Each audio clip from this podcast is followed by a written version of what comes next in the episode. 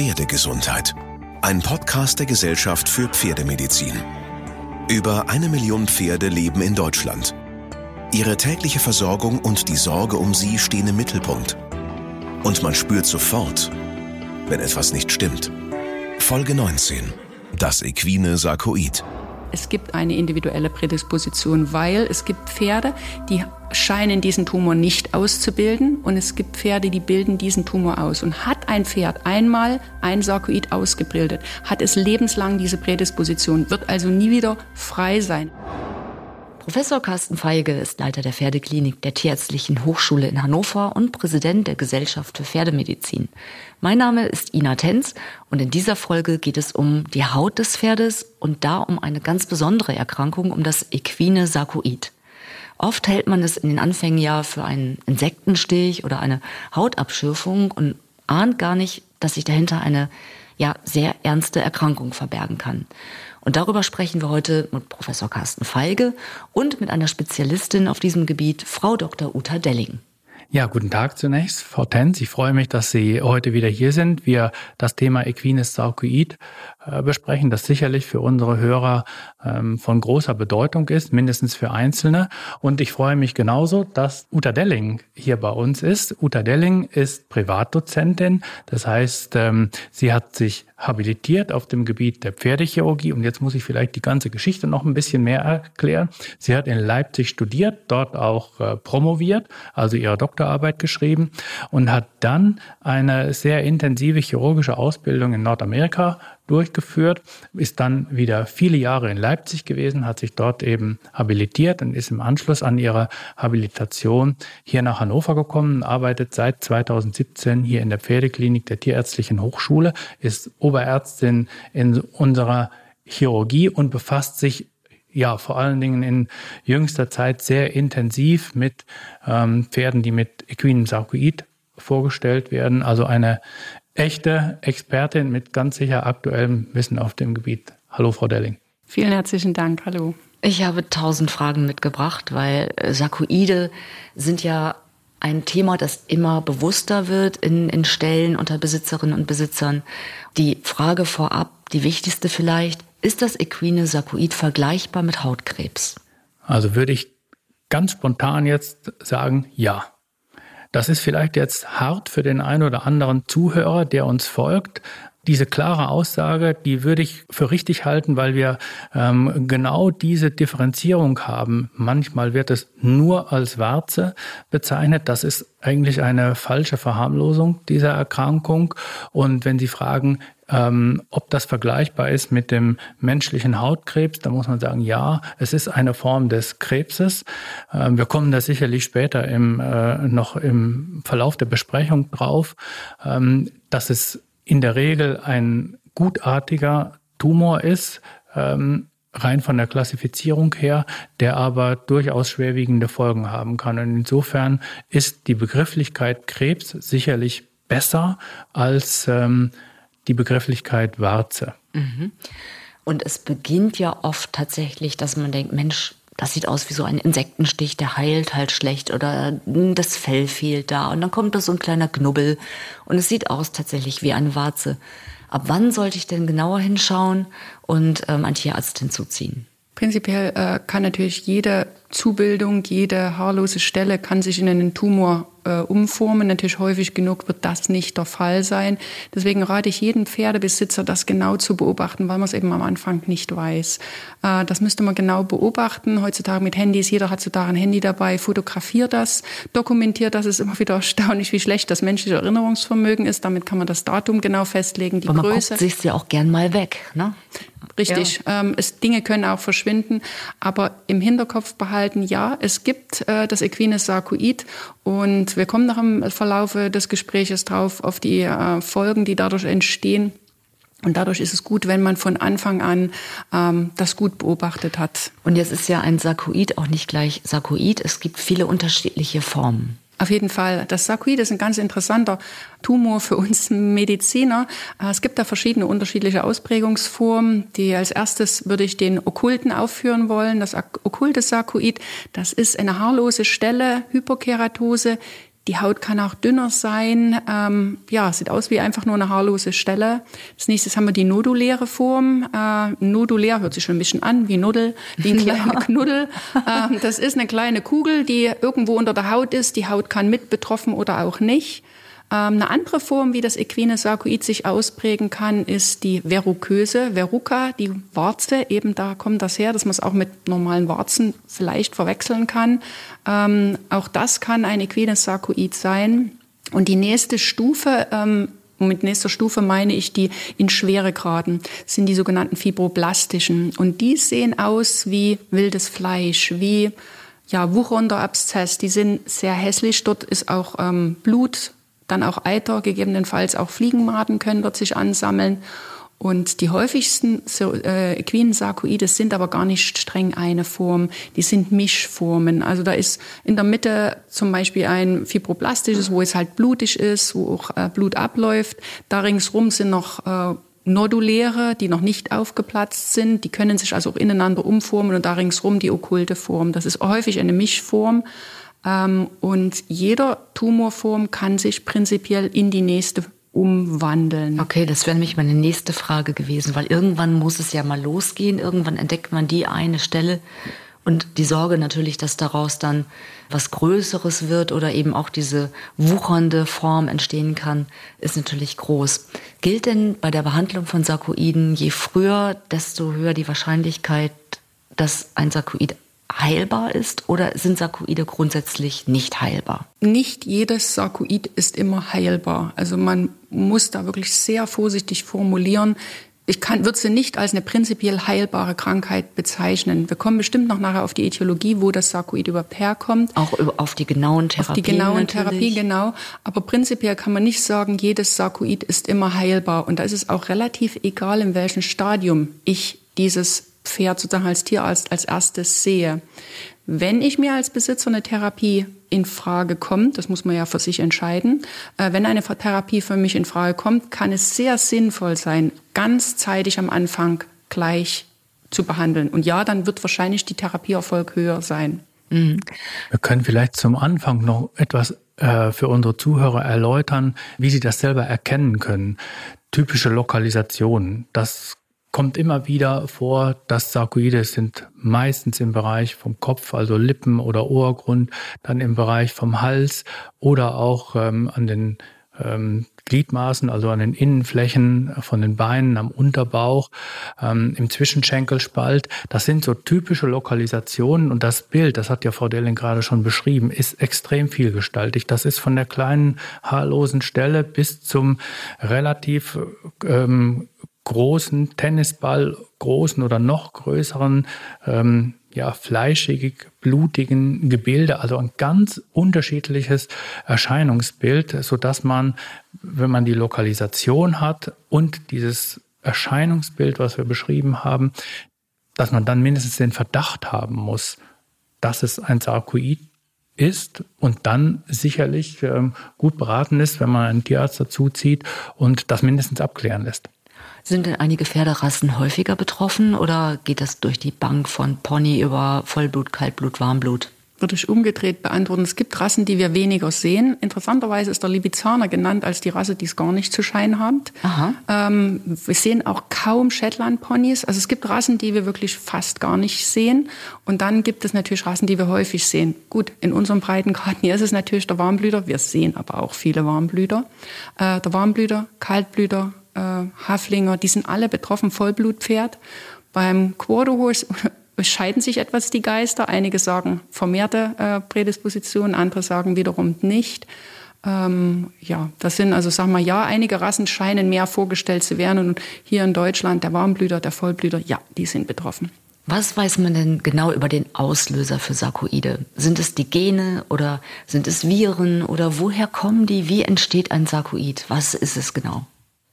Ganz genau weiß man das gar nicht. Also das Equines Sarkoid äh, ist äh, insofern eine spannende Krankheit, weil äh, in jedem, fast in jedem Sarkoid können wir das Genom vom bovinen Papillomavirus nachweisen. Das bovine Papillomavirus, wie der Name so schön sagt, ist das Papillomvirus des Rindes und das ist die äh, einzigste Erkrankung, äh, wo ein ähm, Virus, ein Papillomvirus einer anderen Spezies, bei einer anderen Spezies eine Krankheit induziert. Wir wissen das zum Beispiel beim menschlichen humanen Papillomavirus ist ja assoziiert bei der Frau mit dem Cervixkarzinom. Nicht umsonst gibt es dafür jetzt eine Vakzine für junge Frauen. Das ist aber die eigene Papillomspezies. Wohingegen in dem Fall ist das so, das ist ja das Rinderpapillomvirus, was beim Pferd mit einem Tumor assoziiert ist. Also prinzipiell ist das möglich. Viren können tumorassoziiert sein. Und wir finden das Genom auch zuverlässig beim Pferd.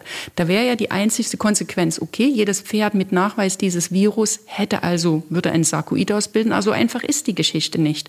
Es gibt Pferde. Oder, oder andersrum, man entwickelt eine Impfung dagegen zum Beispiel. Genau. Und das ist dann die Implikation ganz zum Schluss. Wenn es was mit, äh, mit dem äh, Virus zu tun hat, kann man nicht analog zur Humanmedizin nicht eine Impfung entwickeln. Da kommen wir später bestimmt mhm. nochmal drauf. Jetzt gehe ich nochmal zurück zu der Frage, wie kommt ein Pferd überhaupt zu diesem unseligen Sarkoid? Also die Assoziation zum Bovin-Papillomavirus muss gegeben sein. Und dann scheint es noch eine individuelle oder es gibt eine individuelle Prädisposition, weil es gibt Pferde, die scheinen diesen Tumor nicht auszubilden und es gibt Pferde, die bilden diesen Tumor aus. Und hat ein Pferd einmal ein Sarkoid ausgebildet, hat es lebenslang diese Prädisposition, wird also nie wieder frei sein. Es kann auch 10, 15 Jahre nach vollständigen Remission, nach vollständigen Abheilen der bei der letzten äh, Tumorbehandlung kann es sein, das Pferd bekommt wieder einen Equinsarkoid. Und deutet das dann auf die Genetik hin oder äh, was ist der Auslöser dann? Oder sind es ähnlich tatsächlich wie beim Krebs, dass diese Zellen noch im Körper vorhanden sind? Jetzt laienhaft gefragt. Das hat Frau Delling eigentlich gerade schon ganz gut ansatzweise erklärt. Wir haben das Papillomavirus und eben die familiäre Häufung oder die Häufung bei verschiedenen Rassen, die deutet so ein bisschen darauf hin, dass wir mindestens eine genetische Veranlagung haben. Das ist eine weitere Voraussetzung. Deswegen bekommen das einzelne Pferde und andere wieder nicht, auch wenn die zusammenstehen. Dann hat man bei einzelnen Pferden die Ausprägung dieses Sarkoids und bei anderen eben nicht. Also das sind schon mal die ersten beiden Grundvoraussetzungen. Und dann sieht man das, das ist eine interessante Beobachtung auch in Wunden. Also Wunden können sich genau. maligne transformieren. Was wir damit sagen wollen ist, ich habe eine Wunde an einem Pferd, ich bin Pferdefrau, ich sage, die Wunde hat immer prima abgeheilt und plötzlich heilt die Wunde nicht ab. Mhm. Und da muss zu einem gewissen Zeitpunkt muss man realisieren, eventuell ist diese Wunde, hat sich Equines sarcoid ausgebildet und wird dann auch nicht mehr heilen. Das ist bekannt und das ist möglich. Deswegen sind Traumatisierungen, Verletzungen auch präpositionierend. Und oft ist es ja so, dass man sagt, ich bin sicher, das war ein Bremsenstich. Also der hatte da überall am Körper Bremsenstiche, aber dieser eine, oder ob es ein Bremsen oder ein, ein Insektenstich war generell, dieser eine heilt nicht ab und verändert sich. Können auch Insekten auslösend sein für Sarkoide? Unbedingt. Dadurch, dass wenn ja die ähm, Assoziation zum bovinen Papillomavirus, da fragt man sich, wie kommt das Papillomavirus vom Rind, wie kommt es zum Pferd? Können wir sagen, Menschen sind die Überträger? In dem Fall vermuten wir die Flieger als Überträger, weil eben, wie der Professor Feige schon sagte, wir haben diese typischen Lokalisationen, Auge, Ohr, Maul, Unterbauch, ja, das ist dort, wo die Fliegen sitzen. Also gehen wir davon aus, dass die Fliegen die Überträger sind in dem Fall. Und ähm, ja, die Fliegen halt eben, die als Überträger in Frage kommen. Was ein bisschen in der in der Diskussion ist. Wir haben jetzt vom Rinderpapillomvirus gesprochen und ähm, es gibt eine Forschergruppe aus, aus Österreich, aus Wien, die haben die, die einzelnen ähm, Viren mehr oder weniger noch genauer untersucht und sehen, dass diejenigen, die beim Pferd nachgewiesen sind, sich von den Rinderpapillomviren unterscheiden, die man beim Rind nachweist, so dass man durchaus denkt, oder früher hat man gedacht, dass die Übertragung vom Rind auf das Pferd stattfindet. Und mit diesen neueren Forschungsergebnissen denken wir, dass das wahrscheinlich von Pferd zu Pferd stattfindet und dass eben die Insekten die ähm, Überträger sind. Und dann kommen wir wieder zum Thema Wunden.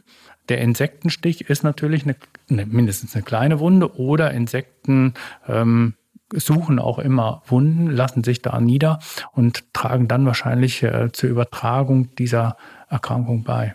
Und jeder, der Jungpferde hat, ähm, ist ja wahrscheinlich schon mal in Berührung gekommen mit diesem Equin-Papillomavirus, das diese Warzen auslösen kann, die ja auch wieder vollständig abheilen. Gibt es da trotzdem eine Verwandtschaft mit der Erkrankung, weil es ja doch ähnlich aussieht in so einem Stadium? Genau, das ist, wie Sie richtig sagen, das equine Papillomavirus.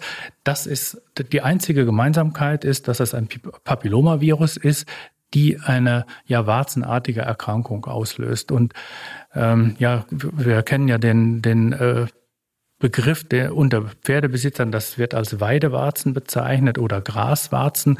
Typischerweise beim jungen Pferd, äh, das Weidegang hat im Bereich der Lippen bilden sich, ja, das sind es wirklich äh, wie kleine Warzen aussehende Zubildungen. Meistens sind die ja nur so zwei, drei Millimeter groß. Die können auch im Bereich der Geschlechtsorgane vorhanden sein. Und mit Ausbildung des Immunsystems verschwinden die wieder und bleiben dann auch weg. Also das ist ein ähm, immer gutartiger Verlauf dieser, des, äh, dass das equine Papillomavirus zur Folge hat und ist ganz sicher zu unterscheiden von der, vom equinen Sarkoid.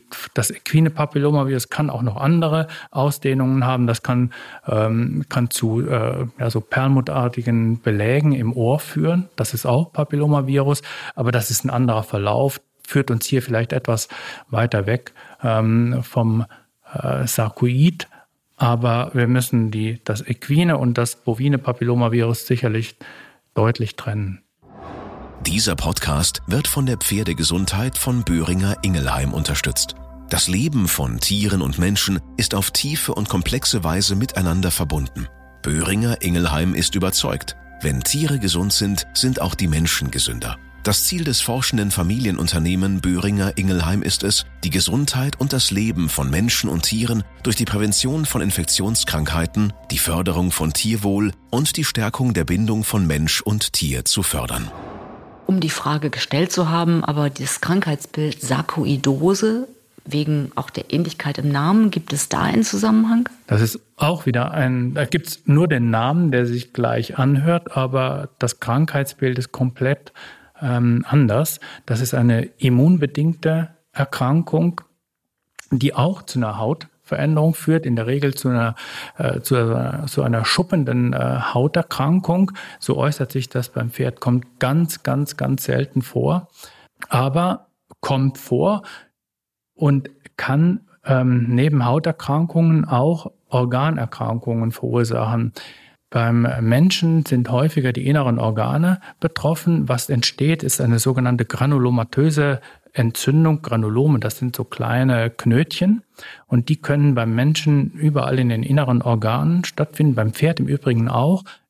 Beim Menschen ist in erster Linie die Lunge betroffen, beim Pferd meistens die Haut. Und aufgrund der Tatsache, dass die Erkrankung sehr selten ist, gibt es auch sehr wenig Berichte darüber, wie die verläuft. Also sie wird als eher beherrschbar bezeichnet, aber sie hat natürlich nie eine gute Heilungsaussicht. Aber sie kommt ausgesprochen selten vor und wir können sie hier, ich glaube, ähm, hinten anstellen. Hm.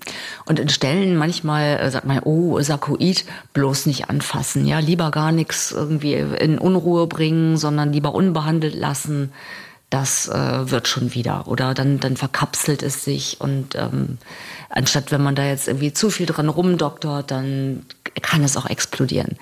Ist das richtig? Und was sind die Therapien bei Sarkoiden? Das ist prinzipiell erstmal eine ganz richtige Feststellung. Der Ausdruck explodieren ist auch sehr treffend. Also Venus Sarkoide können wirklich extrem aggressives Wachstumsform annehmen, wenn sie äh, manipuliert werden. Ich hatte vorhin ausgeführt, dass es da verschiedene Formen gibt. Eben gerade dieses okkulte Sarkoid. Das ist durch Manipulation, und da gehört eben auch eine Probennahme, eine sogenannte Biopsie, um die Diagnose zu stellen, gehört da eben auch in die Kategorie Manipulation. Man sollte solche ähm, okkulten Sarkoide ähm, nicht bioptieren, also keine Teilbiopsie, nicht dort reinschneiden, weil die können sich dann sehr schnell, und ich rede über wirklich zwei Monate und weniger, zu sehr großen, fleischig wuchernden Tumoren umwandeln. Und dann wünscht man sich, man hätte dieses okkulte Sarkoid nie angefasst.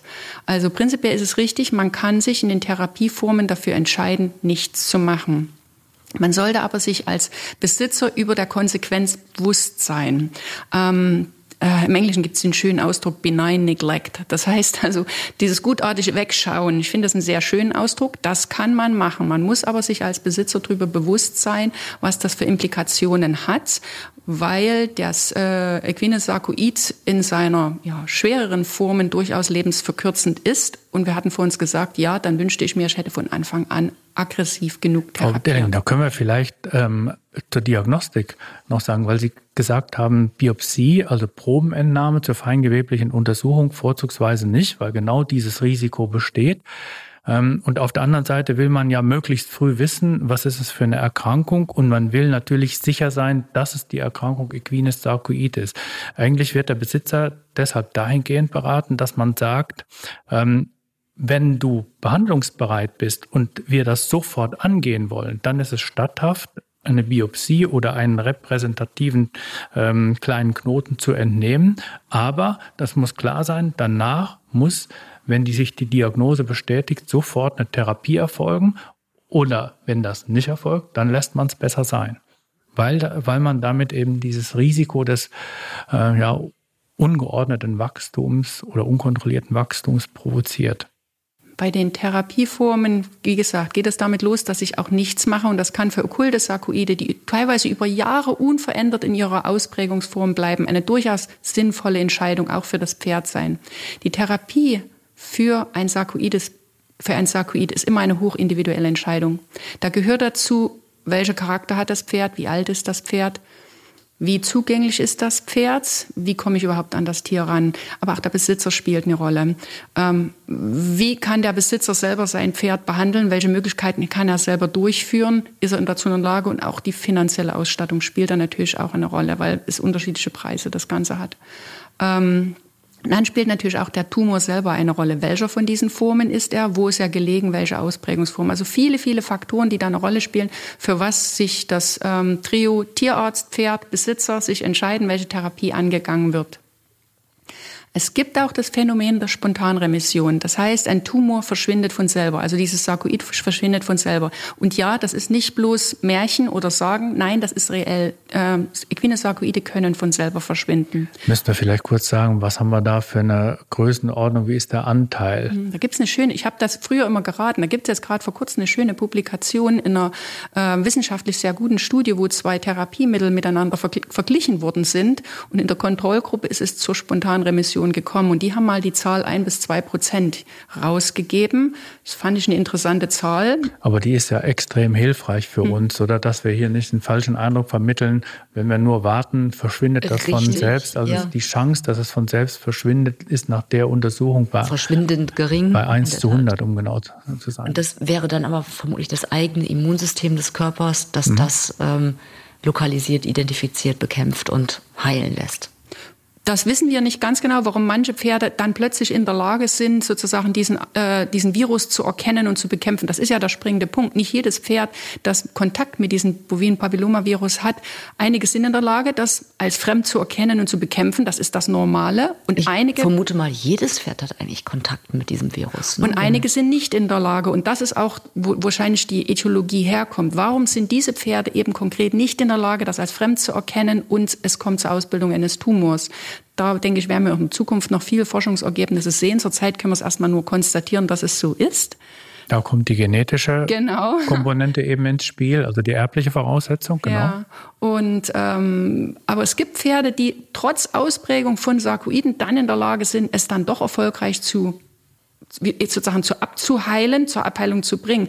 Was insofern äh, wieder zurück, wenn ich jetzt über verschiedene Therapieformen spreche, das Problem ist, ich weiß dann nie ganz genau, welche Therapieform jetzt wirklich erfolgreich war und welche sozusagen eigene Spontanremission gewesen ist. Vielleicht eine Zwischenfrage, bevor wir zu den Therapien mhm. kommen, ähm, um mit einer ja, mit einem Mythos aufzuräumen oder den aufzuklären. Sind denn Sarkoide ansteckend? Eine ganz wichtige Frage, die wir immer häufiger jetzt äh, gestellt kriegen, da Pferde immer häufiger in großen Herden gehalten, was ja schön ist. Pferde haben Laufstallhaltungen, Aktivställe, Pferde sind in großen Gruppen zusammen und Kunden haben das Problem, dass sie sagen, mein Pferd hat Sarkoid und andere Stallbetreiber möchten ihr Pferd nicht zusammen mit dem Sarkoid-Pferd stellen.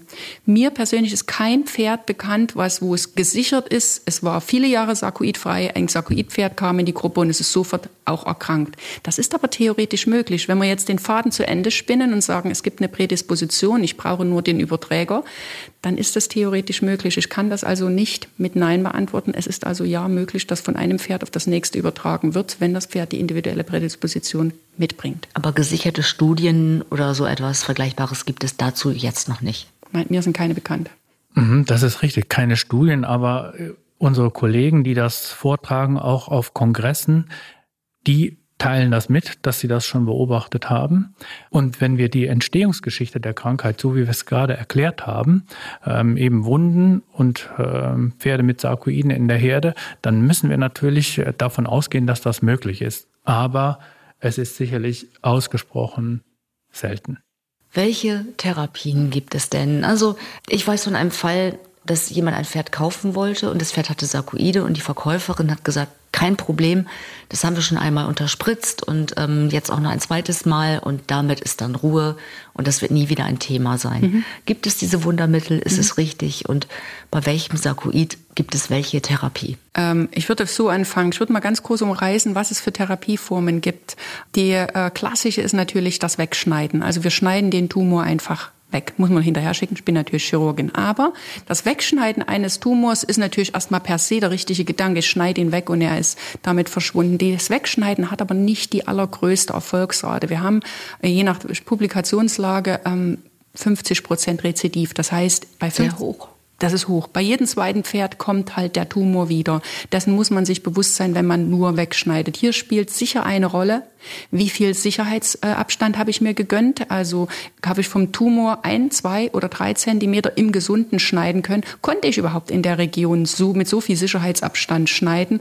Ist die Wunde dann danach offen geblieben oder konnte ich sie sicher vernähen? Und also chirurgische Entfernung ist sicher ein ganz wichtiger Eckpfeiler in der Therapie, geht aber nicht an, alten Lokal an allen Lokalisationen. Ein ganz weiterer wichtiger Pfeiler ist natürlich die Chemotherapie, was in die Kategorie ich habe was reingespritzt. Die ganzen Chemotherapeutika sind alles Humanpräparate. Das sind Chemotherapeutika, die genau für Menschen auch verwendet werden. Ein Mensch hat Krebs, bekommt Chemotherapie. Das sind dieselben Produkte, die wir für Menschen anwenden, die wir auch für Pferde anwenden. Im Gegensatz zum Pferd, äh, zum Menschen verwenden wir die Chemotherapie allerdings lokal. Wir geben die also nicht systemisch, wir spritzen die lokal. Ähm, da gehört zum Beispiel das Cisplatin dazu, da gehört das äh, 5-Fluorouracil, also ein echte Zytostatika. Und dann möchte ich hier auch gleich noch die Warnung mit sagen, das sind Zytostatika, die hemmen also das Zellwachstum auch von gesunden Zellen. Das heißt, auch der Tierarzt, auch der Pferdebesitzer ist dadurch in Kontakt und gegebenenfalls auch gefährdet. Also hier muss wirklich ein Schutz auch der Menschen, die mit den Pferden zu tun haben, ähm, beachtet werden. Mundschutz, Handschutz, Handschuhe anziehen. Also nicht nur bei der, bei der Verabreichung, sondern auch, auch im Nachgang. Nachgang. Mhm, mhm. Ja. Und ähm, die Präparate werden ähm, in den Tumor reingespritzt und führen dann, je nachdem, welchen Wirkmechanismus sie haben, zur Regression des Tumors. Das kann sehr gut wirken, aber keines dieser Prä Präparate hat eine hundertprozentige Erfolgsrate. Hat auch wieder was damit zu tun, wie groß ist der Tumor, welche Ausprägungsform und wie gut konnte ich dort das Präparat überhaupt lokal hin applizieren. Teilweise sind Mehrfachinjektionen notwendig, sind die eingehalten worden, ist der Rhythmus eingehalten worden. Also auch hier nicht hundertprozentige Erfolgsrate. Und als ähm, Patientenbesitzerinnen und Besitzer, wie lange sollte ich mein Pferd danach mit Handschuhen berühren nach einer Injektion? Ähm, das ist nicht ganz, da gibt es keine gesicherten Daten dazu. Ähm, hängt auch sehr davon ab, welches Präparat äh, verwendet wird. Wir hier im Haus handhaben das ungefähr für eine Woche, egal welches Präparat es ist, aber es gibt keine gesicherten Daten dazu. Ja, interessant, spannend. Weil da muss man den Patientenbesitzer gleich mit aufklären mhm. an der mhm. Stelle. Mhm. mhm. Welche Möglichkeiten haben Sie noch? Ähm, eine ganz wichtige Gruppe ist die sogenannte Strahlentherapie. Ähm, da muss man unterscheiden zwischen der genannten Teletherapie und Brachytherapie. Das sind natürlich sehr spezifische Begriffe jetzt alle. Bei der Brachytherapie, Brachy wie kurz, wie Kurznase, ist das so der äh, Strahlen, also Strahlen richtig so wie Kernkraftwerk. Das sind richtige Strahler, Alpha, Beta, Gamma-Strahler. Ähm, da wird der, bei der Brachytherapie wird der Alpha- oder Beta-Strahler ins Gewebe eingebracht. Das, ähm, äh, also man implantiert, implantiert, eine radioaktive Substanz korrekt, ins Gewebe in das und Gewebe das strahlt dann drumherum. Lokal, genau. Okay. Es ist dafür in Deutschland keine Klinik zugelassen für Alpha- oder Beta-Strahler. Was ähm, allerdings ähm, in Deutschland vorhanden ist, ist ähm, ein Teletherapie. Äh, das ist eine Klinik in Deutschland, die einen sogenannten Linearbeschleuniger äh, installiert hat. Das ist eine Strahlenklinik für Tiere, wo eben auch Sarkoid-Patienten behandelt werden können. Das ist eine ultraharte Elektronenstrahlung und dort können auch Sarkoide behandelt werden. Eben die Strahlentherapie ist beim Sarkoid äh, beschrieben, hat aber im Vergleich zu den anderen Therapien keinen wesentlich größeren Erfolg und ist eben aufgrund des äh, Aufwandes, der Voraussetzungen, die man ähm, als Klinik dafür mitbringen muss, im Moment nur in einer Klinik, also eine Klinik, die wir kennen, ähm, die das durchführt und anbietet. Angenommen, man implantiert radioaktive Substanzen, das ist ja auch eine Gefahr für den Menschen dann, oder? Deswegen ist es halt schwierig, das ähm, eine Zulassung dafür zu bekommen. Äh, es gibt noch eine Klinik in Süddeutschland, die über sogenannte Afterload-Technik, die das angeboten hat. Ähm, also das ist das Problem, wie Sie richtig sagen. Zum Zeitpunkt, wo das lokal implantiert ist, ähm, strahlt dieses Pferd. Also dementsprechend muss es isoliert werden. Das sind zu Recht in Deutschland sehr hohe Hürden gebaut, dass sowas nicht einfach mal jeder machen kann. Man kommt an die Strahlenquellen ja schon schwierig ran. Man muss gewisse Weiterbildung als Tierarzt haben und man muss die baulichen Voraussetzungen Voraussetzungen haben und die Zulassung, mit solchen Strahlenquellen überhaupt zu arbeiten. Das sind Limitierungen. Dementsprechend kostenintensiv. Ungefähr Pi mal Daumen. Da würde ich jetzt über Preise von anderen Häusern reden. Das fällt mir schwer. Ja, aber sind es eher ähm, Tausende oder Zehntausende, setze ich mal an? Ja, da kommen wir schon in den äh, äh, fünfstelligen Bereich. Mhm. Also wenn man, das sind meistens mehrere Sitzungen, die notwendig sind, das sind auch Zahlen, die bekannt sind und bekannt gegeben werden. Das ist auch zu rechtfertigen. Das ist ein riesiger Aufwand, eben die allein die baulichen Voraussetzungen, die Qualifikation der Tierärzte, die das machen. Ähm, da kann man das sicherlich, ähm, das ist absolut nachvollziehbar, es sind üblicherweise mehrere Sitzungen ähm, notwendig, so dass das nachvollziehbar wird. Und die Indikation, die ist dann gegeben, wenn alle ähm, anderen Therapieformen eben schwer zu realisieren sind. Also Lokalisationen, die inoperabel sind, ähm, Behandlungen, die bis dahin erfolglos waren. Also es gibt Indikationen dafür, wo das zu rechtfertigen ist. Und dann ist es natürlich die Entscheidung des Besitzers, ob er das durchführen lässt oder nicht. Also ich gehe mal davon aus, eine okkulte Form würde man jetzt nicht mit einer ähm, radioaktiven Substanz behandeln oder ist das egal? Also die Art des Sarkoides ist unabhängig von der Therapie oder gibt es auch äh, empfohlene Therapieformen für bestimmte Sarkoidarten? Das es, es gibt sehr wohl unterschiedliche Zugangsweisen. Das okkulte Sarkoid ist auch selten das Primäre, das Einzige. Nicht, kaum Pferde haben bloß eine Form von Sarkoid. Die haben meistens mehrere am ganzen Körper. Und das sind die wenigen okkulten. Ich habe da immer im Blick so die, die am, am Präputium des Wallachs, am Innenschenkel, dort sind meist die okkulten Sarkoide, die stören meist überhaupt nicht. Ja, das Problem sind meistens die nodulären, die fibroblastischen. Und deswegen wird das Pferd vorgestellt. Deswegen ist es sozusagen das größere Problem. Diese müssen auch aggressiv behandelt werden werden. Ob man das Okkulte dann zur selben Zeit mitbehandelt, das bietet sich an, aber das alleine ist selten das Problem. Die Strahlentherapie, um nochmal das abzuschließen, ist äh, beides immer unter Allgemeinanästhesie. Das ist auch noch das, was viele Kunden ähm, für die Erwägung wert ist. Also das Pferd schläft tief. Ja. Genau, ist eine allgemeine Anästhesie notwendig. Mhm. Mhm. Welche Formen gibt es noch und gibt es neue Formen mhm. der Behandlung? Eine weitere Form ist, die immer mit diskutiert werden, ist die Behandlung mit Laser. Laser gibt es verschiedene Lasermedien, daran wird der Laser bezeichnet. Das ist das der Diodenlaser, der CO2-Laser oder der äh, sogenannte Nd:YAG-Laser. Ähm, mit Laser kann ich zwei verschiedene Dinge machen. Ich kann den Tumor zur Ablation, also ich kann verdampfen, sag mal mhm, salopp gesagt. Oder so, genau, ja. das, da muss er natürlich klein genug dafür sein. Große, wir reden über 10, 20 Zentimeter große Tumoren, kann ich nicht mehr mit einem Laser vaporisieren, das geht nicht. Technisch geht das nicht. Ich kann mit dem Laser aber auch einen Tumor wegschneiden. Ähm, äh, Gibt es verschiedene Verfahren. Ähm, auch hier, das ist, geht sehr langsam und hat auch Nebenwirkungen. Also wir haben äh, Kollateralschäden durch den Laser und auch hier Einige Laserformen bieten sich an, um sie mit Laser zu behandeln, auch ausschließlich. Andere wiederum würde ich den Laser zusammenführen mit chirurgisch kombinieren und Laser und zum Beispiel noch eine Chemotherapie. Also Laser ist, ist noch eine Modul, äh, Form, die wir verwenden können. Als nächste große Gruppe ist die äh, sogenannten topischen Medikamente. Äh, Präparate, die auf den Tumor aufgetragen werden. Hier zum Beispiel ist ein Präparat zu nennen, ähm, das äh, den kanadischen Blutwurz enthält. Das ist ähm, Englisch, meisten äh, englische Begriff äh, Bloodroot, ähm, mhm. das ist das sogenannte Exterra. Mittlerweile gibt es da auch alternative Produkte im Internet verfügbar. Atopisch bedeutet auf die Haut aufzutragen. Auf die Haut, auf den Tumor direkt draufzutragen. Ähm, ja, wie gesagt, hier der Klassiker ist das Exterra. Das sind die meisten Pferdeleuten, ist das bekannt.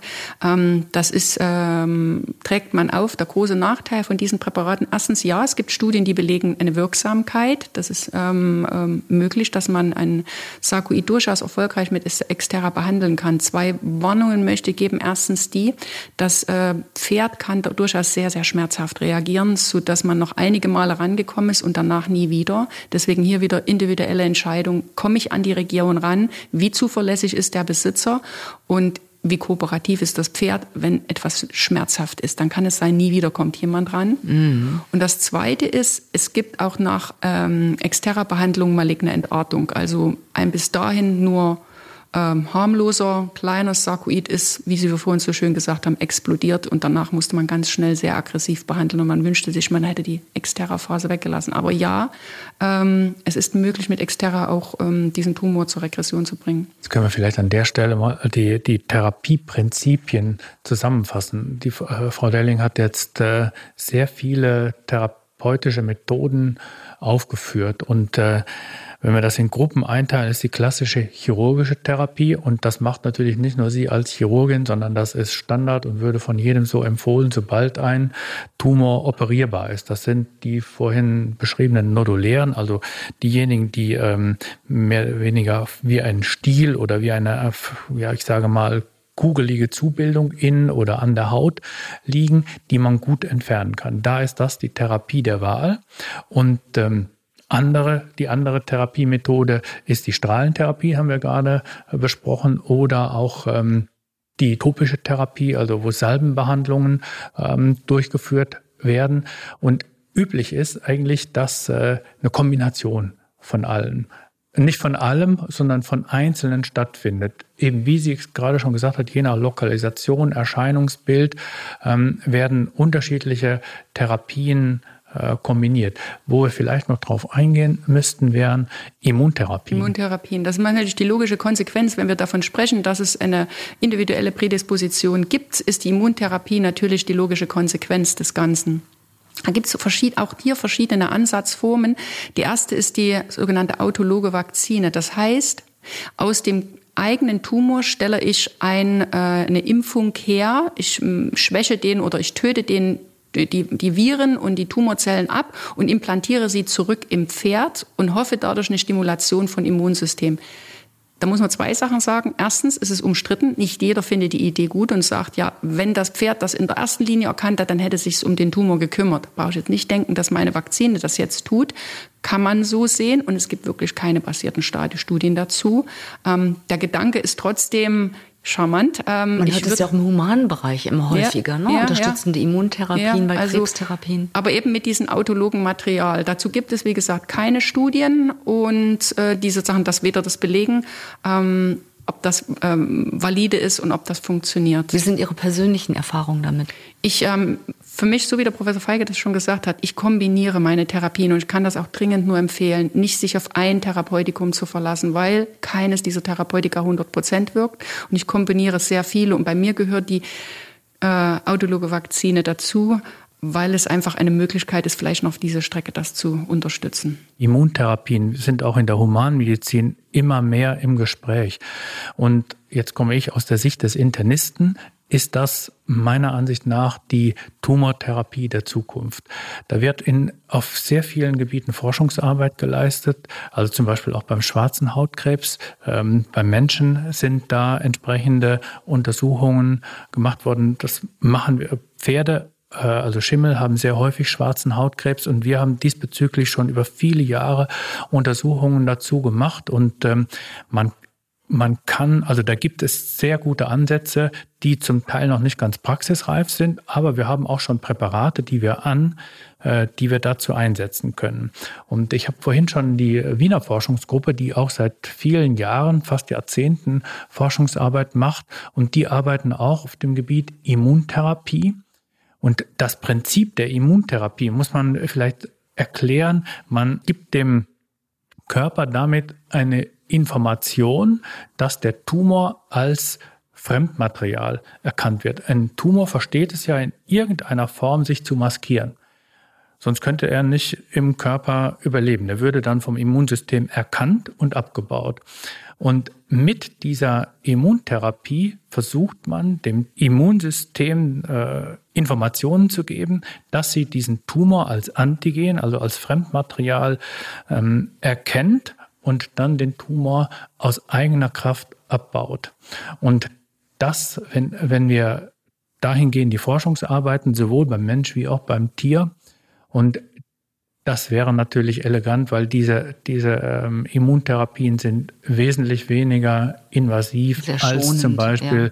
die äh, Strahlentherapien oder Chemo. auch die Chemotherapien, die, die äh, doch ja, zum Teil sehr belastend sind. Jeder Mensch, der ähm, an Krebs erkrankt ist, wird das nachvollziehen können. Und die Immuntherapien, natürlich sind die nicht risikolos, aber im Verhältnis sehr viel besser. Und vermutlich die Zukunft, wie ja, Sie sagen. Ich richtig. würde das mhm. sehen, dass das die Zukunft ist. Aber da ist auch ganz sicher noch viel Forschungsarbeit notwendig. Ich habe jetzt mal von einer Thermaltherapie gehört bei Sarkoiden. Gibt es das tatsächlich und was genau ist das? Also es gibt verschiedene Ansätze, ähm, äh, wie jetzt, äh, sag mal, sei es auch Phytotherapie, ähm, äh, verschiedene Überwechselströme. Es gibt verschiedene Ansätze, die äh, in der Vergangenheit ähm, ausprobiert worden sind mit unterschiedlichem Erfolg. Und hier wieder zurück zu dem, wo ich über Spontanremission gesprochen habe. Es ist möglich, dass ähm, Sarkoides sich von alleine zurück entwickeln, so dass ich ganz sehr warnen möchte vor Dingen, die man sich im Internet besorgen kann oder eben von nicht qualifiziertem Personal besorgen kann. Dinge können dadurch zur Abheilung gebracht werden. Ja, vielleicht war es aber auch eine Spontanremission. Und wenn Sie Pech haben, ist, haben Sie wertvolle Zeit verstreichen lassen mit einer inadäquaten Therapie und hätten lieber mit einer äh, sag mal, wenigstens ähm, einer höheren Erfolgsrate versprechenden Therapie von Anfang an begonnen. Es ist wertvolle Zeit und wertvolles Geld ist ausgegeben worden, was dann für die mehr geeigneteren Therapieformen nicht mehr zur Verfügung steht. Und äh, das sind die zwei Warnungen, die ich aussprechen möchte. Manchmal, meistens sind sie nur harmlos und es tut sich gar nichts. Mhm. Aber das ist meine Erfahrung, dass ähm, manchmal da in, investiert wird in Dinge, die wirklich nicht zielführend sind. Okay. Sind denn Sarkoide lebenszeitverkürzend? Auf jeden Fall. Ähm, die äh, Sarkoide, so sie denn wirklich nicht nur ein ganz weniges okkultes, ganz harmloses irgendwo am Unterbauch. Das ist aber die seltene Konstitution. Äh, meistens sind das größere und die werden weiter wachsen. Ähm, kann das Pferd natürlich mit dem Tumor ähm, eingehen, weil es sich einen Beinbruch, weil es eine Kolik hat, weil es aus irgendeinem anderen Grund leider eingeschläfert werden muss. Das ist möglich. Aber ähm, equine Sarkoide, die einmal die das Stadium fibroblastisch erhalten haben. Also die blutige die Variante? Mhm. Die werden auf jeden Fall lebenszeitverkürzend sein. Das, die sind nicht schmerzhaft, diese Tumore. Die kommen auch lange sehr gut damit zurecht. Die Pferde wirken auch nicht im Allgemeinbefinden verändert. Die ne, verlieren auch nicht an Gewicht. Aber irgendwann ist das Thema auch, dass da Fliegen sich ansammeln werden. Es kommt, wir nennen das Myasis, also Fliegenmaten sammeln sich in dem, äh, in den Tumor an. Ähm, das ist das Ganze. Also das Tier ähm, wird nicht per se an dem Tumor sterben, aber der ist so massiv im Umgang, dass man das Tier dann einschläfern muss, weil es einfach eine ethische Fragestellung ist. Und ab welchem Zeitpunkt führen Sarkoide denn zur Unreitbarkeit? Das ist ja nochmal was anderes als mhm. Einschläfern, aber ähm, wann würden Sie als Tierärztin sagen, ähm, so jetzt ist Schluss, dieses mhm. Pferd darf damit nicht mehr geritten werden? Ähm, auf jeden Fall, wenn natürlich das Allgemeinbefinden des Pferdes gestört ist. Was ich damit meine, ist, das Pferd ist apathisch zurückgenommen, das Pferd äh, verliert, verliert an Gewicht. Das ist beim Sarkoid lange nicht der Fall. Das, die Pferde kommen sehr lange noch mit dem Tumor sehr gut zurecht. Selbst wenn er zum Beispiel an der Sattellage liegt, an der Gurtlage? Das ist natürlich nochmal ein extra Punkt, wenn das Sarkoid, und dort liegt er nun mal gerne in der Gurtlage zwischen den Vorderbeinen, im, äh, dort wo eben der Sattelgurt liegt, dort liegen gerne mal Sarkoid. Dann auf jeden Fall ist natürlich die Unreitbarkeit schon per se hergestellt, weil ich ja keinen Sattelgurt mehr anlegen kann. Und jetzt kommt die Züchterfrage. Wenn meine Stute Sarkoide hat, sollte ich mit ihr züchten oder lieber nicht? das ist wirklich von Kunden, bin ich das auch häufig schon gefragt worden. Da werfe ich zurück zu der Frage, die wir ganz am Anfang äh, besprochen haben. Wir wissen, dass es eine Prädisposition dafür gibt, also eine individuelle, ähm, die auch übertragen werden kann. Wir haben eine, wir beobachten eine familiäre Häufung so dass ich meinen Kunden immer sage, das müssen sie im Hinterkopf haben. Es ist möglich, dass das Fohlen dann diese Prädisposition mitbringt und dann entsprechend auch wieder Sarkoide ausprägt. Und diese Prädisposition, könnte man die über einen Gentest feststellen? Das finde ich eine ganz spannende Frage. Das will ich auch unbedingt machen. Nein, ich will das auch. Ja, das habe ich auch schon mal versucht, ob man das nicht irgendwie in die Gänge kriegt. Das ist wohl nicht so einfach. Mit dem, ähm, dem äh, Genetiker bei uns im Haus hier habe ich gesprochen. Das ist nicht so einfach. Nein, kurze Antwort, nein, es gibt keinen Gentest. Ähm, noch nicht. Nein, genau, noch nicht. Ich möchte das unbedingt haben, weil ich glaube, dann könnte man ähm, doch einige Fragen vorab schon beantworten. Und wenn ich jetzt ein Pferd Pferd kaufen möchte, das ein Sarkoid hat, meinetwegen ein okkultes Sarkoid, würden Sie als Tierarzt, der die Kaufuntersuchung macht, mir davon abraten oder, ähm, naja, ich sag mal, zumindest darüber aufklären, was auf mich zukommt? Die kann ich vielleicht beantworten, die Frage. Ich habe mich da im Rahmen unseres Podcastes Kaufuntersuchung ja schon mal zu geäußert. Und äh, es ist sicherlich immer eine individuelle Kaufentscheidung. Aber wenn wir das Krankheitsbild, das wir gerade so ausführlich beschrieben haben, wenn man das im Hinterkopf hat, dann kauft man damit sicher ein großes Risiko. Eben, es ist initial sicher keine bösartige Erkrankung. Pferde können das lange Zeit tolerieren. Aber es ist eine Erkrankung, die in der Regel nicht vorhersehbar verfügbar ist und in der Regel auch ähm, ähm, progredient verschlechternd ist. Behandlungen ähm, sind vorhersehbar, kosten Geld. Ähm, event, äh, die, die Reitbarkeit ist unter Umständen eingeschränkt, sodass ich persönlich ein Pferd mit einem Sarkoiden nicht kaufen würde. Geben Sie uns ein bisschen Hoffnung am Ende dieses Podcastes. Wo wird gerade intensiv geforscht? Welche neuen Ansätze, die vielleicht auch noch gar nicht so spruchreif sind, gibt es? Ähm, wo vielleicht noch die Studien dahinter fehlen. Aber das ist ja ein großes Thema. Sarkoide beschäftigen die Reiterwelt und wir räumen ja hier auch gerade auf mit, mit diesem Mysterium ein bisschen und äh, tragen zur Aufklärung bei. Aber wohin geht die Forschung in diesem Bereich? Eindeutig in Richtung dieser äh, Vakzineentwicklung, die Entwicklung einer kommerziellen Vakzine. Ähm, wie Professor Feige schon sagte, gibt es da mehr als eine Forschungsgruppe, die sich damit beschäftigt, weil der Gedanke aus der Humanmedizin übertragend einfach zu attraktiv ist, dass es da in irgendeiner Form eine Stimulation des Immunsystems geben muss, welches das Pferd dann in die Lage versetzt, diesen Sarkoid äh, selbst zu behandeln, se selbst sich darum zu kümmern, selbst diesen Tumor zur äh, Rückbildung zu bringen. Das, denke ich, wird die Zukunft sein, hoffe ich ganz sehr, weil die ganzen Therapieformen, über die wir gesprochen haben, sind alles nur in irgendeiner Form Vehikel, um das Ganze zu bekämpfen. Ein toller Ausblick. Vielleicht wird es ja hier an der Tierärztlichen Hochschule in Hannover der Fall sein. Wir berichten weiter. Vielen, vielen Dank für diese Einblicke. Vielen Dank Frau Tenz, dass Sie wieder da waren. Vielen Dank, ähm, Uta Delling, dass Sie heute da waren. Ich glaube, wir haben das äh, Krankheitsbild Equines sarcoid hoffentlich in, genug in die Tiefe gehend äh, beleuchtet, sodass unsere Hörer davon profitieren können. Vielen Dank an der Stelle nochmal und tschüss zusammen. Vielen herzlichen Dank. Tschüss. In einer der vorherigen Folgen haben wir bereits über Fohlenerkrankungen kurz nach der Geburt gesprochen. Jetzt geht es um die Zeit des Aufwachsens. Eigentlich eine schöne Zeit, wenn alles gut geht. Aber worauf sollen Züchterinnen und Züchter achten? Was sind Alarmzeichen für ernste Erkrankungen in der Fohlenzeit bis zum Absetzen? Darüber sprechen wir in der nächsten Folge mit Frau Dr. Monika Wenner. Bis dahin empfehlen Sie uns gern weiter und schicken uns auch Ihre Themenwünsche einfach per Mail an podcast.gpm-vet.de. Also podcast.gpm-vet.de.